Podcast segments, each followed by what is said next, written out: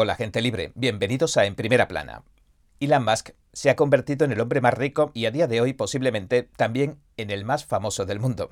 Por un lado, tenemos sus innovaciones en materia de exploración espacial, de la tecnología de los satélites, de los automóviles eléctricos, etc. Y por otro tenemos, como venimos comentando, que también se ha convertido en el foco de la atención mundial porque está publicando documentos internos de los ex altos ejecutivos de Twitter el gigante de las redes sociales que acaba de comprar, que parecen demostrar que la red social, en connivencia con el gobierno de Estados Unidos, cometió todo tipo de actos reprobables, cuando menos, para inclinar la balanza a favor de Joe Biden y de los demócratas en las elecciones de 2020.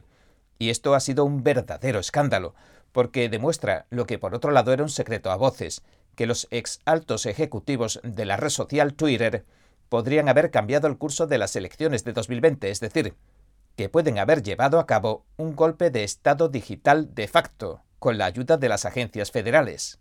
Pero si quieren profundizar en este interesante asunto, les sugiero que vean los programas anteriores donde entramos a analizar sus diferentes aristas. Así que hoy no vamos a hablar de los reveladores archivos de Twitter, que siguen sacando a la luz el lado más oscuro de las redes sociales, de los gigantes de las redes sociales, sino que vamos a hablar de dos de los proyectos de Elon Musk que no están recibiendo tanta atención mediática, OpenAI y Neuralink. Y yo diría que estos dos son mucho más importantes que ninguno de sus otros proyectos. Y eso que el resto son muy, muy importantes. Pero centrémonos quizás en el menos conocido, OpenAI. Se trata de una empresa de investigación que fundaron Elon Musk y Sam Altman en 2015. Su misión consiste en crear una inteligencia artificial que simule perfectamente a la humana. Todos conocemos ejemplos relativamente primitivos de inteligencia artificial como Alexa de Amazon o Siri de Apple. Estas funcionan bien cuando les haces preguntas sencillas, pero no pueden con algo demasiado complicado. Pues bien, la semana pasada Elon Musk lanzó una función central de su proyecto OpenAI, a la que ha llamado ChatGPT o GPT. Se trata de una sala de chat como nunca se había visto a los pocos días de su lanzamiento, alcanzó el millón de usuarios a pesar de sufrir un apagón mediático total y de que se le dio cero publicidad.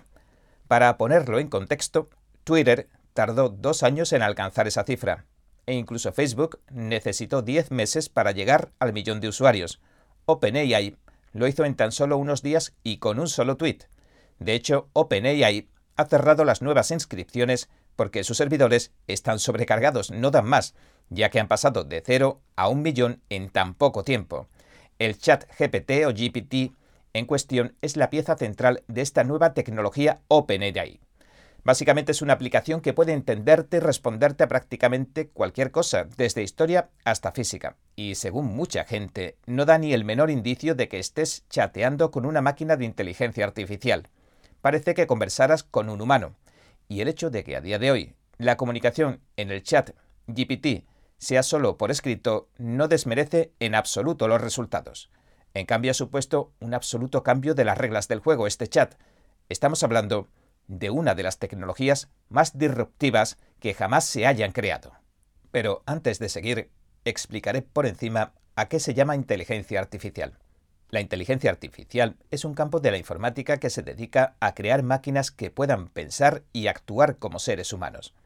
Estos sistemas pueden imitar el comportamiento humano de diversas maneras, desde reconocer patrones y datos hasta realizar cálculos complejos. Y hasta ahora estos sistemas podían distinguirse a simple vista, porque no estaban muy logrados. Pero eso ha cambiado ahora de un plumazo con el lanzamiento de Elon Musk de esta plataforma OpenAI. Y creo que esta tecnología se va a convertir en el elemento que más va a impactar a corto plazo a la humanidad el impacto que tendrá en la enseñanza y la educación en conjunto será gigantesco, enorme. Algunos, en lugar de buscar en Internet y empezar a leer, ahora se podrían dirigir directamente a este chat GPT porque revolucionará el método de enseñanza tradicional tal y como lo conocíamos. Se le puede pedir incluso que nos explique cualquier cosa. Y además, recuerda y tiene en cuenta todo lo que se va diciendo en la conversación. Es decir, se puede dialogar con la máquina como se haría con un profesor en un aula de la vida real. Imagínese tener a su disposición a un experto mundial de cada tema que le interese y que en cualquier momento éste esté dispuesto a responderle a cualquier pregunta. Esta tecnología tiene el potencial de reinventar por completo la educación, de cambiarla por completo. Recuerda lo que dijimos ayer, reimaginar el mundo tal y como lo conocemos, cambiarlo todo. La cuarta revolución industrial del Foro Económico Mundial globalista o comunista. Pero esto no es más que el comienzo, porque esta GPT también puede mantener conversaciones reales con clientes. No hablo de la forma a la que estamos acostumbrados en la que el servicio de atención al cliente automatizado nos da opciones del 1 al 9 y esa clase de cosas. Hablo de un diálogo real, en tiempo real y con respuestas reales. Porque, a diferencia de las inteligencias artificiales anteriores, esta no solo toma toda la información de Internet disponible, sino que también puede formarse opiniones coherentes sobre esa información. Es más, puede escribir trabajos de investigación, artículos de noticias, ensayos e incluso poemas. El chat GPT tiene una herramienta de escritura llamada Playground y se le puede pedir que escriba sobre un tema en concreto de determinada manera, de determinado estilo. Le podemos marcar la longitud incluso o decirle que escriba en estilo copywriting o en estilo afable o en tono ofensivo o como usted quiera. Por poner un poco en contexto la capacidad de esta herramienta, los compañeros le pidieron que escribiera sobre el portátil de Hunter Biden, el hijo del presidente Biden, un tema complejo y controvertido hasta decir basta. Se las arregló para hacerlo de la forma más objetiva que se puede encontrar incluso en el periodismo de la vida real. En unos pocos segundos, además, creó algo que podría reemplazar satisfactoriamente a las noticias falsas que se han escrito en el 90% de los medios de comunicación sobre este mismo tema. Así, que todo esto acarreará tantas cosas positivas como problemas para algunos, porque uno se podría llegar a preguntar, ¿por qué razón voy a dejar que el New York Times me explique la historia de Hunter Biden si puedo obtener una visión objetiva del GPT? Por este y por otros motivos, esta tecnología podría dejar sin empleo a millones de personas. Eso es algo que siempre hemos sabido en realidad que podría pasar. Lo que no sabíamos es que Elon y Altman avanzarían a un ritmo tan vertiginoso, tan rápidamente. A día de hoy ya puedes pedirle a GPT que escriba desde guiones de películas a tu gusto a que te responda cuestiones jurídicas complejas, incluso citando los precedentes legales. Aunque también sea cierto que todavía sigue desarrollándose porque tiene lagunas como, por ejemplo, errores al escanear archivos PDF. Pero ahora recuerdo que hubo un tiempo en que Google no arrojaba resultados de búsqueda hiperpartidistas o que la Wikipedia no era una gigantesca máquina de falsedades. Lamentablemente, ahora se han convertido en guardianes o defensores de la versión oficial. Completamente dispuestos están a ocultar y censurar lo que llaman desinformación, que en realidad no es otra cosa que las ideas que no se ajustan a su propaganda gubernamental y globalista. Viendo el chat en GPT, gran parte de ese poder para controlar la retórica reinante está en vías de desaparecer porque ahora podemos preguntarle directamente a la inteligencia artificial lo que queramos saber y nos responderá objetivamente, tras sopesar las diversas versiones, pero siendo honesto, no me cabe ninguna duda de que los poderes establecidos ejercerán toda la presión posible para someter a la OpenAI a sus designios. Es decir, intentarán someterla para que cuente la versión oficial que cuentan los medios de comunicación y las redes sociales afines al gobierno. Y si eso pasara y su control cayera en las manos equivocadas, esto sí podría ser algo catastrófico, porque podrían controlar la retórica disidente mucho mejor que los humanos, mucho mejor. Y algo curioso es que los grandes medios de comunicación no se hayan hecho apenas eco de este enorme avance tecnológico. ¿Será porque los medios hegemónicos temen esta nueva tecnología y lo que significa para su supervivencia? En realidad, si uno lo piensa detenidamente, ¿Cómo van a sobrevivir si todo el mundo tiene acceso a información de verdad? El final de los grandes medios se acerca cada día más, y esto lo llevo diciendo desde hace tiempo. Pero centrándonos en lo que nos ocupa, la OpenAI también reinventará nuestra forma de vivir, de trabajar, de disfrutar, y aunque automatizar ciertos procesos podría aumentar la eficiencia y reducir los costes para las empresas, también se dejarán sentir muchas repercusiones negativas. Como ya hemos mencionado, se perderán puestos de trabajo, Además, está el factor privacidad, porque una vez que empieces a hablar con la inteligencia artificial, te conocerá mejor de lo que te conoces tú a ti mismo. Nadie, ni tus familiares, te van a conocer mejor que ella. Y también existe la preocupación de que algún día se vuelva tan inteligente que se convierta en un peligro para los humanos. Y aquí exactamente quiero hablar del segundo proyecto de Musk, Neuralink. algo realmente preocupante. Esta empresa, Neuralink, comparte su sede en San Francisco con OpenAI. Musk la fundó en 2016 y su objetivo es construir el primer implante neuronal, cito, que te permitirá controlar una computadora o un dispositivo móvil donde quiera que vayas, según dice en su sitio web. A principios de este mes, hace dos semanas, Musk también organizó un evento para reclutar nuevos talentos y dar a conocer los avances que ha hecho con su Neuralink. El chip cerebral Neuralink, del tamaño de una moneda, se puede implantar en menos de una hora. Un robot se encarga de hacer el trabajo porque, aunque sea una pequeña cirugía, requiere una minuciosidad extraordinaria. Y aunque Elon Musk ha prometido que se podrían empezar a implantar en humanos dentro de seis meses, no está claro si podrá cumplir su promesa, o se trata más bien de una motivación extra para los mejores investigadores y científicos del mundo que conforman su plantilla. Según su sitio web, cito, los hilos a escala de micras se insertarían en las áreas del cerebro que controlan el movimiento, y cada hilo contiene muchos electrodos que se conectan con el implante al que se llama enlace. En la conferencia que dio hace dos semanas, Musk confirmó que los primeros objetivos del Neuralink consisten en hacer que las personas discapacitadas recuperen la movilidad y que las personas ciegas recobren la visión, tanto si la perdieron como si nacieron así. Por el momento solo se han hecho pruebas en animales como cerdos y monos. Hace un año enseñaron a los monos, tras implantarles el chip cerebral, a jugar a un videojuego.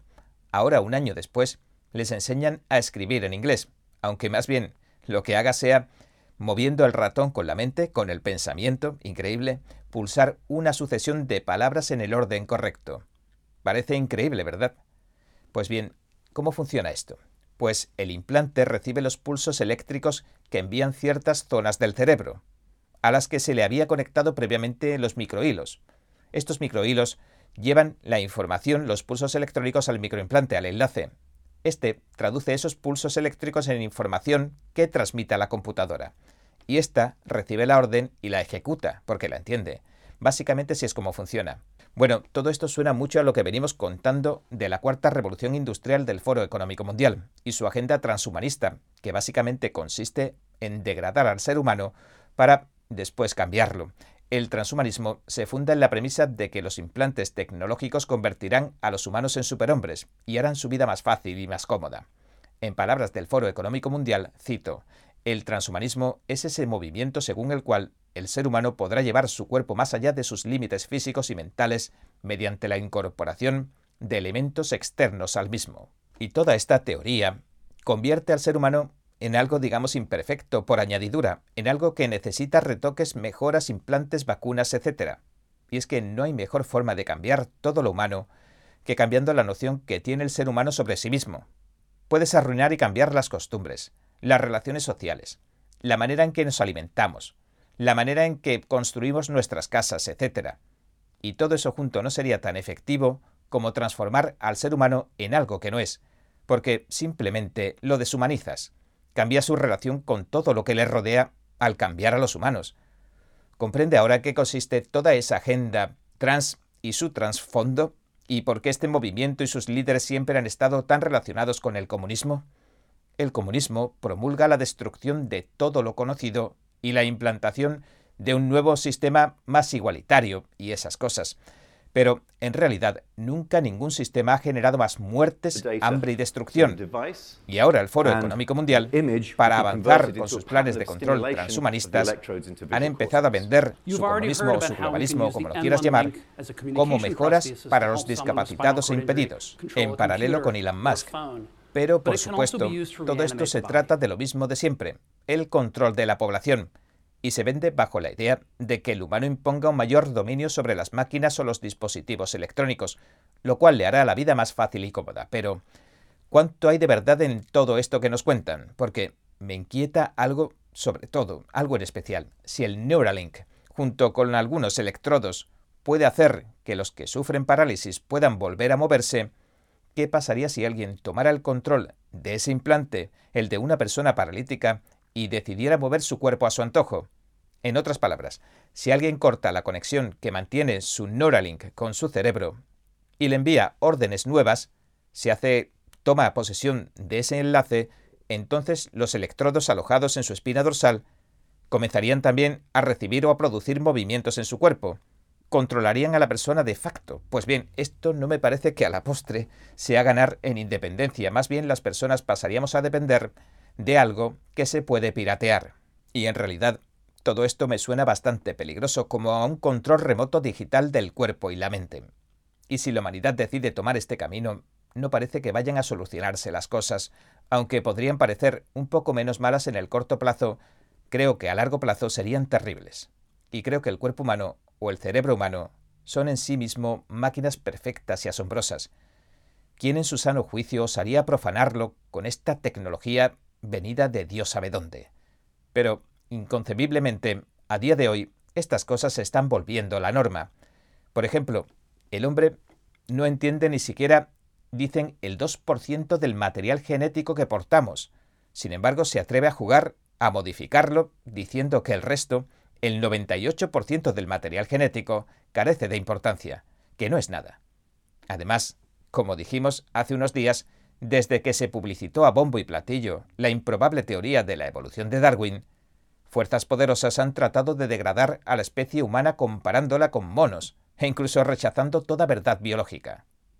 En otras palabras, llevan años tratando de hacernos creer que el ser humano es defectuoso y que necesita arreglos y la ayuda de esta tecnología diabólica. El globalista Klaus Schwab, fundador y presidente ejecutivo del Foro Económico Mundial de Davos, ha dejado en claro que el transhumanismo es una parte integral del gran reinicio, el antiguo nuevo orden mundial. En su libro La Cuarta Revolución Industrial dice que la fusión de nuestra identidad, estoy citando, física, digital y biológica, se podría llevar a cabo mediante microchips implantables en el cerebro. ¿Cuál sería el objetivo? Que puedan leer tus pensamientos. Esto no es ciencia ficción, no me lo estoy inventando. Klaus Schwab, en su libro, explica cómo esta tecnología de chips cerebrales permitirá a las autoridades, cito, entrar en el hasta ahora espacio privado de nuestras mentes, leer nuestros pensamientos e influir en nuestro comportamiento. Fin de la cita y que las fuerzas del orden, también dice, puedan implementar programas de escaneo cerebral para prevenir delitos. En otras palabras, tendrán justificación para tomar medidas contra alguien que no ha cometido ningún delito bajo la excusa de que podría cometerlo si lo dejan libre. Bueno, y hasta aquí nuestro episodio de hoy. Gracias por sintonizarnos. Si le gusta nuestro programa, por favor, no olvide darle a me gusta, suscribirse y compartir este vídeo con sus amigos y su familia porque todo el mundo merece conocer los hechos. Una vez más, gracias por ver en primera plana. Nos vemos mañana.